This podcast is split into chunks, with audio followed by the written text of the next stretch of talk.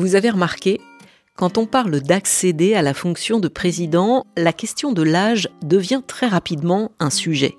En France, cela a été le cas, par exemple, avec Emmanuel Macron, qui en 2017 est devenu le plus jeune chef d'État depuis la création de la République française. Il avait 39 ans. Des chefs d'État investis à moins de 40 ans, il y en a plusieurs dans le monde. Je vous laisse chercher si vous avez envie. L'inverse, c'est-à-dire un président âgé, reste à savoir où l'on met la barre, cela crée aussi des débats. Et particulièrement en ce moment aux États-Unis, où Joe Biden, élu en 2020 à 77 ans, est candidat à sa réélection. S'il est élu en novembre 2024 et qu'il termine ce second mandat, il aura 86 ans. Mais ce qui inquiète les Américains, ce n'est pas tant son âge que ses trous de mémoire. Et je vais discuter de tout cela avec Guillaume Naudin, le correspondant permanent de RFI à Washington, qui m'attend au téléphone.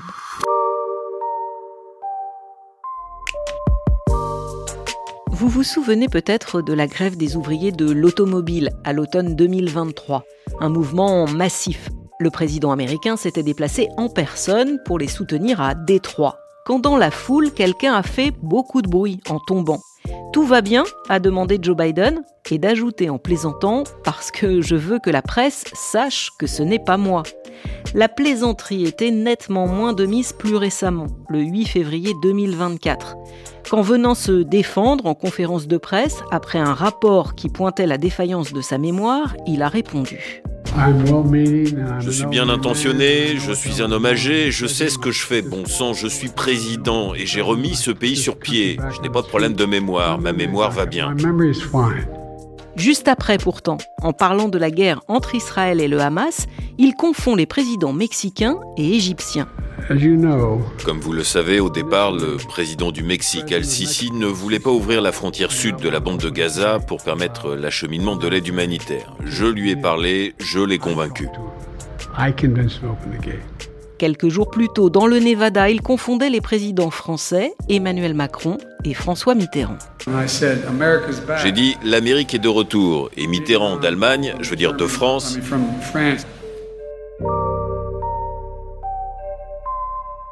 Bonjour Guillaume. Bonjour Alexandra. Toutes ces bourdes, ces gaffes, Joe Biden, en fait, il en a toujours fait, mais est-ce que là, on est en train de, de passer, selon toi, à un stade supérieur? Alors, premièrement, je ne suis pas médecin et encore moins neurologue. Mais c'est vrai que Joe Biden, il a toujours fait ce, genre de gaffe, ce genre de, confusion. Et j'ajoute que au milieu de la semaine, entre les deux confusions de la semaine dernière, hein, celle de Mitterrand et celle du président euh, mexicain Sisi, il en a fait une autre. Il a parlé du chancelier allemand Helmut Kohl, qui lui aussi est mort depuis des années. Donc, effectivement, tout au long d'une semaine, il y a eu trois de ces gaffes dont il a l'habitude. C'est d'ailleurs aussi pour ça que son entourage rechigne à lui faire faire trop de conférences de presse parce qu'il a peur qu'il dérape. Mais trois en une semaine, effectivement, ça fait beaucoup. Donc, comme je te le disais, je ne suis pas médecin, mais ça pose évidemment des questions. On se demande si euh, l'acuité intellectuelle du président est, toujours euh, ce qu'elle était. Alors évidemment, toute sa défense, c'est de citer des proches qui disent que oui, il a toute son activité euh, intellectuelle, mais ce que voient les gens, ce que voient les, les électeurs, eh bien c'est un président qui confond les pays, qui confond les noms de présidents et qui fait des gaffes. Et évidemment, ça peut paraître un petit peu inquiétant. Tu parlais de son entourage chez les démocrates, donc son camp politique. Est-ce qu'ils considèrent que c'est un épiphénomène ou bien ils sont euh, vraiment très inquiets? Parce que, évidemment, nous sommes en année euh, présidentielle et l'on sait déjà que euh, Joe Biden, c'est le seul candidat démocrate. Oui, absolument, évidemment qu'ils sont inquiets. C'est depuis des mois, de toute façon, l'éléphant dans la pièce, l'âge de Joe Biden et son état physique et intellectuel. C'est depuis des mois l'éléphant dans la pièce, comme on dit ici, c'est-à-dire que tout le monde sait que ça pose question, mais personne n'ose en parler. Jusqu'à cet incident du fameux président mexicain Al-Sisi, évidemment, il a fallu allumer des contrefeux. Donc, euh, on a essayé euh, d'expliquer que le procureur spécial Robert Hur était euh, sorti de son rôle. Robert Hur était chargé initialement des investigations sur les documents confidentiels de la Maison Blanche retrouvés au domicile de Joe Biden, et c'est lui qui, dans son rapport, a pointé la mémoire du président. Qu'il avait euh, fait des, commentaires qui étaient à la fois inexacts, inappropriés et politiquement motivés, parce qu'il faut se souvenir que Robert Hur a été nommé procureur du Maryland il y a quelques années par Donald Trump et qu'il est sorti, euh, selon les démocrates, de, son rôle pour savoir s'il y avait euh, lieu de, de, procéder à une inculpation et à des poursuites dans cette affaire des, documents retrouvés notamment dans le garage de Joe Biden.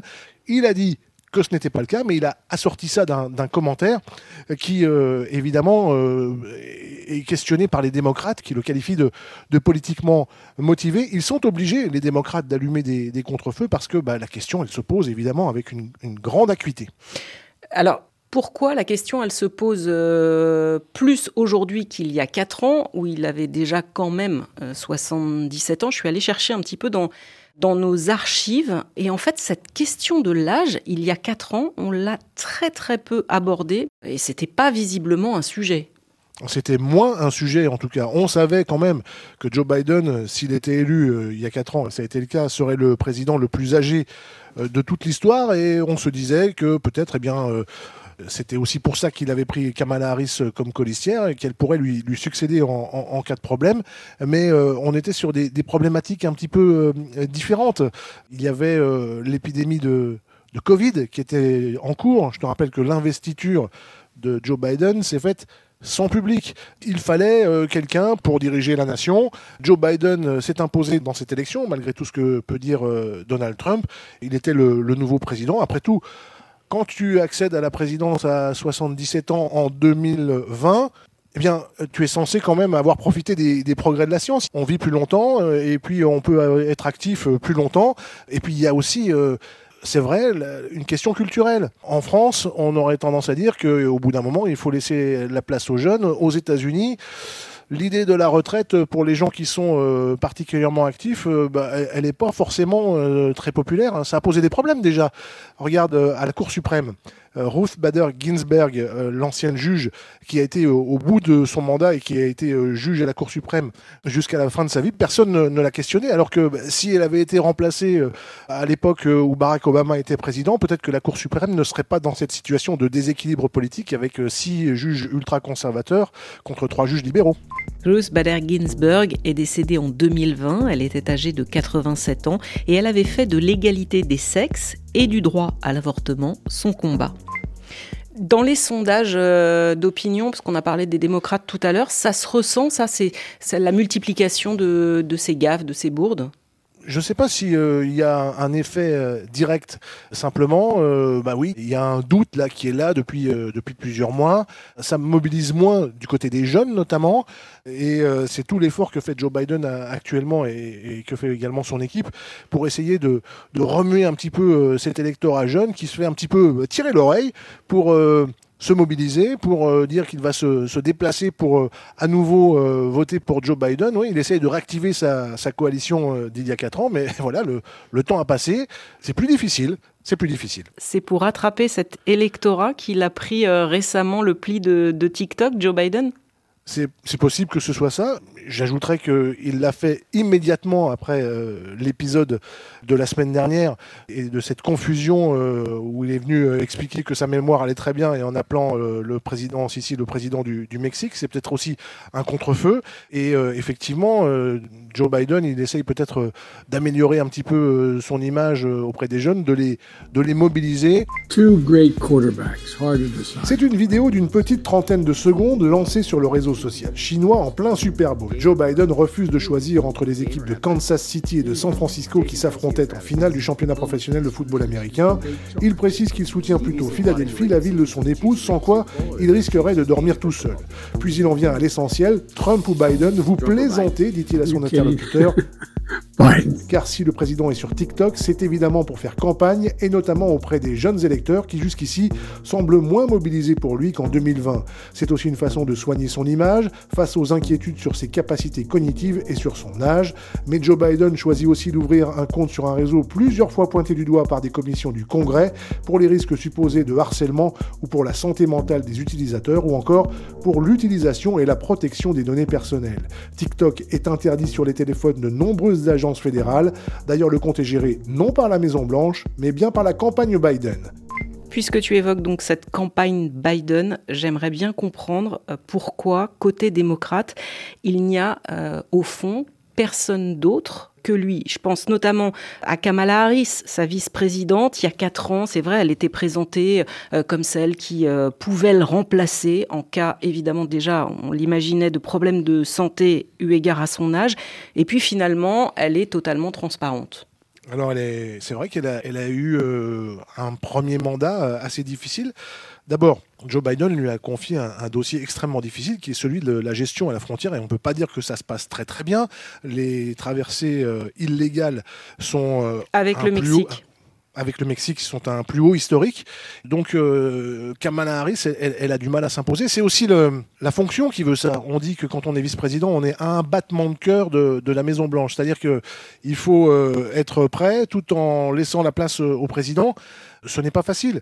Et Kamala Harris, eh bien, elle a quand même dit il y a quelques jours dans une interview au Wall Street Journal que si il fallait servir comme présidente, elle se sentait prête. Donc effectivement, c'est toujours là. Mais ce qu'il faut aussi bien comprendre, c'est que quand on est président sortant, eh bien, on sollicite un deuxième mandat et il n'y a quasiment pas de concurrence. C'est comme ça, traditionnellement, historiquement. Ce serait euh, un vrai problème politique s'il y avait des, candidatures qui se multipliaient contre Joe Biden alors qu'il est président sortant et que tout le monde est en train d'expliquer qu'il a fait un excellent job en tant que président, notamment sur le plan économique. Au fond, Guillaume, est-ce que Joe Biden, il y va une seconde fois parce qu'il n'y a euh, personne à sa place ou parce qu'il en a vraiment envie? Bah, Il en a vraiment envie. C'est le rêve de sa vie, euh, la présidence. Ça, fait plusieurs années, des mandats et des mandats qu'il essaye euh, de se présenter euh, d'abord aux, primaires. je crois que ça a commencé à la fin des années 80 ou au début des années 90, et puis il a été devancé par Barack Obama, et puis ensuite il y a eu Hillary Clinton, et puis il y a eu l'épisode Donald Trump. Ce que lui, Joe Biden dit, c'est qu'il est le seul jusqu'ici, et c'est vrai, à avoir battu euh, Donald Trump et que donc sa réflexion, c'est qu'il est le seul à pouvoir le faire, à savoir le faire, à pouvoir recommencer. C'est l'argument euh, de Joe Biden quand on lui pose la question. Bon, en face, évidemment, il y a Donald Trump, tu l'as dit, côté républicain. Pas de suspense hein, euh, là non plus. Il a quand même, lui aussi, il n'est pas tout jeune, 77 ans. Alors c'est vrai que même s'il se moque de Biden en limitant notamment, il évite quand même de parler de son âge. D'ailleurs, lui aussi, hein, à plusieurs reprises, et notamment lors de ses convocations judiciaires, il a souvent dit J'ai une bonne mémoire, mais je ne m'en souviens pas. c'est du Trump tout craché. Et puis, euh, tu sais, euh, effectivement, il ne, il ne parle pas de son âge. Et enfin, si, il en parle un petit peu. Euh, et sur son réseau social personnel, qui s'appelle Truth, il poste régulièrement, et encore aujourd'hui, le jour où on enregistre ce podcast, il poste régulièrement des messages du type Biden n'est pas trop vieux, il est trop incompétent. Voilà, il, euh, questionne la, compétence et l'acuité intellectuelle du président et pas son âge parce qu'il sait très bien que bah, lui, il a 77 ans et que bah, c'est pas tout jeune non plus. Donc, euh, il ne veut pas prêter le flanc à, ce genre de critique. La raillerie, j'ai un peu l'impression que ça va être euh, le maître mot aussi, comme il y a quatre ans, des deux candidats pendant cette campagne. il y a autre chose aussi. Tu évoquais un petit peu tout à l'heure le, le Covid en 2020. C'était pendant cette campagne présidentielle. Ça a fait que euh, Donald Trump reprochait à Joe Biden de ne pas être assez euh, sorti de chez lui pour aller à la rencontre des gens. Là, le Covid, ça n'est plus vraiment un sujet. Ça veut dire que en 2024, il va falloir qu'il traverse le pays.